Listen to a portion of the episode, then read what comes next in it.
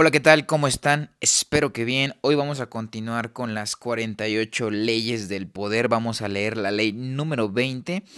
Y bueno, esta ley se divide en dos partes. Así que hoy vamos a leer la primera parte y mañana tendrán la segunda parte de esta, de esta ley. Y sin más que decir, rápidamente iniciamos, nos relajamos, cerramos los ojitos y nos dejamos llevar hacia este mundo de letras. Ley número 20. No se comprometa con nadie. Criterio. Solo los tontos se apresuran siempre a tomar partido. No se comprometa con ninguna posición o causa, salvo con la suya propia. El hecho de mantener su independencia lo convierte en el amo de los demás. Obtenga beneficios oponiendo a las personas entre sí. Primera parte. No se comprometa con nadie, pero deje que todos lo cortejen. Si permite que los demás tengan la sensación de poseerlo en mayor o menor grado, usted perderá todo su poder sobre ellos. Cuando más evite comprometer sus afectos, más esfuerzos harán los otros para ganar su adhesión. Manténgase por encima de todos y obtendrá el poder que genera la atención de los demás y el frustrado deseo de posesión que experimenten. Desempeñe el papel de la reina virgen, aliente las esperanzas, pero nunca las satisfaga. Observancia de la ley. Cuando la reina Isabel I ascendió al trono de Inglaterra en 1558, se discutió mucho la manera de encontrarle un esposo. El asunto se debatió en el Parlamento y constituyó a uno de los principales temas de conversación de los ingleses de la época, sin distinción de posiciones sociales. Si bien había desacuerdos en cuanto al candidato más conveniente, todos coincidían en que debía casarse lo antes posible, dado que una reina debe tener un rey y además es su obligación dar un heredero al reino. Los debates prosiguieron durante años. Entre tanto, los más apuestos y elegibles solteros del reino, Sir Robert Dudley, el conde de ex Sir Walter Raleigh aspiraban a la mano de Isabel. Ella no los desalentaba, pero en apariencia no tenía prisa alguna por casarse, y sus veladas, y sus veladas sugerencias acerca de cuál de sus pretendientes era su preferido a menudo resultaban contradictorias.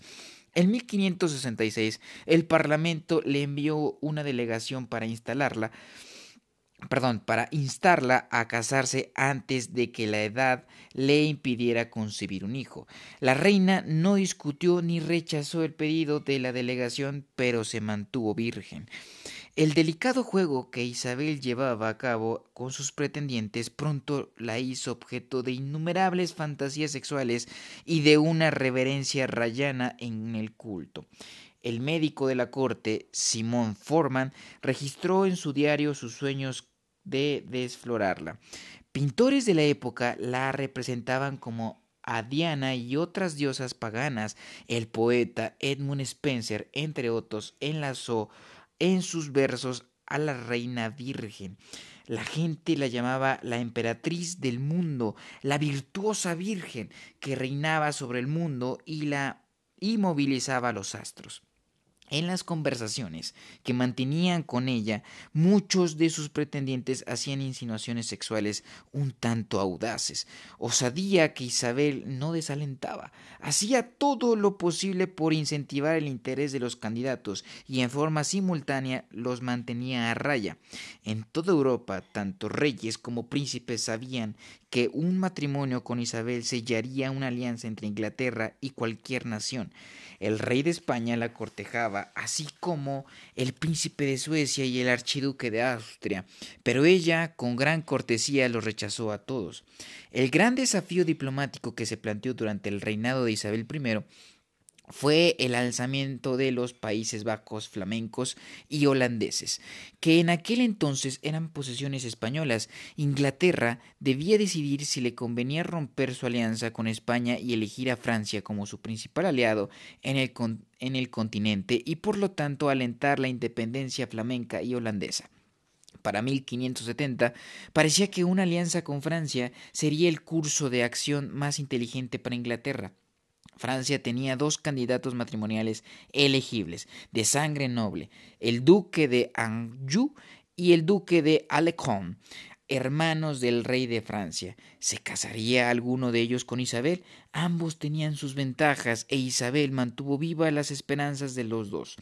Este tema se prolongó durante años. El duque de Anjou visitó varias veces Inglaterra, besó a Isabel en público e incluso la llamaba con apelativos cariñosos.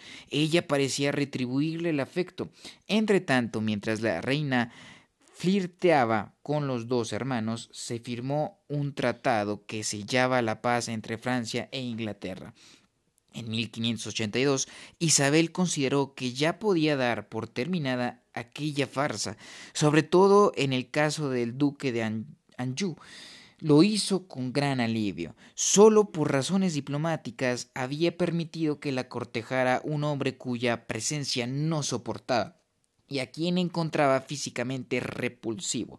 Una vez asegurada la paz entre Francia e Inglaterra, cortó su relación con el untuoso duque del modo más cortés posible. Para entonces, Isabel ya tenía demasiada edad como para concebir un hijo, por lo tanto pudo vivir el resto de su vida a su antojo y murió, y murió como la reina virgen. No dejó heredero directo, pero su reinado se destacó por una paz incomparable y una gran fecundidad cultural. Interpretación. Isabel tenía buenos motivos para no desear casarse. Había sido testigo de los errores cometidos por la reina María de Escocia, su prima. Los escoceses, que se resistían a la idea de que los gobernara una mujer, esperaban que María se casara y que se casara con alguien conveniente. Casarse con un extranjero le restaría popularidad, favorecer a algún apellido noble en particular causaría terribles rivalidades. Al fin, María eligió por el esposo a Lord Darling, un católico con ello, incurrió en el odio de los protestantes de Escocia y generó conflictos interminables. Isabel sabía que el matrimonio puede llevar a la ruina a, a, una gobernante mujer. Al casarse y con ello comprometerse con un partido o una nación, la reina se ve envuelta en conflictos que no ha elegido, conflictos que con el tiempo pueden abrumarla o conducirla a una guerra inútil. Además, el esposo se convierte en el gobernante de facto y a menudo intenta sacar a su esposa, la reina, como lo hizo Darling con María. Isabel aprendió muy bien esa elección. Como soberana tenía dos objetivos, evitar el matrimonio y evitar la guerra. Logró alcanzar ambos utilizando las hipotéticas posibilidades de un matrimonio para forjar alianzas en el momento en que se hubiera comprometido con un candidato determinado habría perdido su poder. Para lograr sus objetivos, la reina debía irradiar misterio y hacerse desear, sin desalentar nunca las esperanzas de nadie, pero sin ceder jamás. Mediante ese juego de, de flirteo y distanciamiento que practicó durante toda su vida, Isabel dominó a su país y a todo hombre que ansiaba conquistarla. Al ser centro de atención, siempre era ella quien ejercía el control, manteniendo su independencia por encima de todo. Isabel protegió su poder y se convirtió en objeto de reverencia. Claves para alcanzar el poder. Dado que el poder depende en gran medida de las apariencias, usted deberá aprender las estrategias que potenciarán su imagen. Negarse a comprometerse con una persona o con un grupo determinado es una de dichas tácticas. Cuando usted mantiene en una cierta distancia, no genera enojo, sino una especie de respeto. De inmediato parece poderoso porque se hace inaciable en un lugar, en lugar de sucumbir al grupo o a la relación.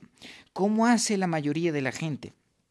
Esta aura de poder crece con el paso del tiempo, a medida que aumenta su fama de independiente.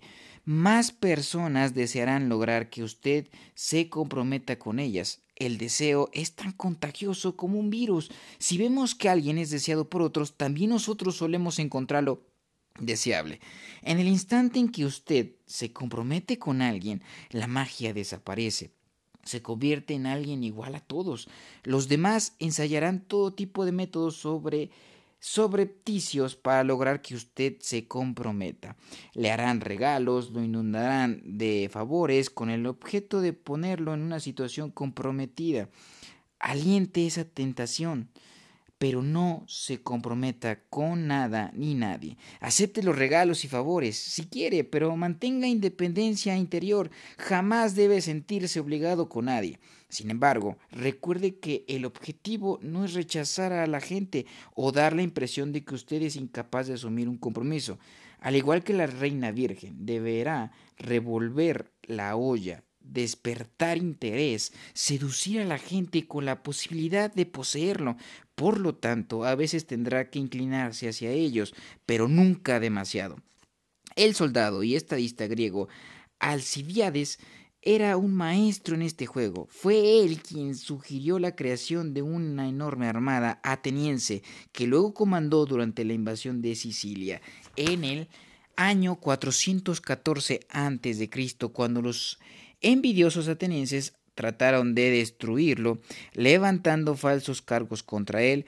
Alcibiades se pasó al bando enemigo. Los espartanos, en lugar de volver a su país y enfrentar un juicio, luego, cuando los atenienses fueron derrotados en Siracusa, dejó Esparta y pasó a Persia aun cuando sabía que el poder de Esparta iba en aumento. Como consecuencia, tanto los espartanos como los atenienses cortejaron a Alcibiades, a causa de su influencia sobre los persas y los persas a su vez lo colmaron de honores debido al poder que tenía sobre los atenienses y espartanos. Alcibiades hacía promesas a todos, pero no se comprometía con nadie y al final de la partida tenía todos los haces en la mano. Si usted aspira a obtener poder e influencia, Intente poner en práctica la táctica de Alcibiades. Ubíquese entre dos potencias competidoras. Seduzca a una de las partes con promesas de ayuda. La otra parte, que siempre tratará de superar al enemigo, también lo cortejará. Mientras cada una de las partes compita con la otra por la atención de usted, usted parecerá una persona muy influyente y deseable. Logrará acumular más poder que si se hubiese comprometido con uno u otro bando. Para perfeccionar esta táctica tendrá que mantenerse interiormente libre de ataduras emocionales y ver a quienes lo rodean como escalones en su ascenso a la cima del poder. Usted no puede permitirse el lujo de convertirse en un lacayo de ninguna causa. En medio de la campaña por las elecciones presidenciales de 1968 en los Estados Unidos, Henry Kissinger llamó por teléfono al equipo de Richard Nixon. Kissinger había estado aliado con Nelson Rockefeller, que había procurado sin éxito la nominación republicana. Ahora Kissinger ofreció brindar al equipo de Nixon valiosa información secreta sobre las negociaciones de paz con Vietnam que desarrollaba en París.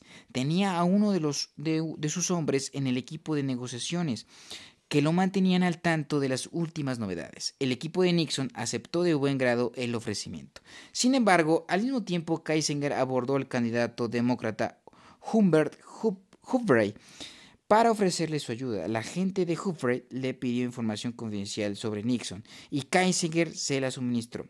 Hace años que odio a Nixon, dijo Kissinger a la gente de Humphrey. La verdad era que no le interesaba ningún partido ni el otro. Lo que en realidad quería era lo que obtuvo, la promesa de un puesto de alto nivel en el gabinete, tanto por parte de Nixon como de Humphrey.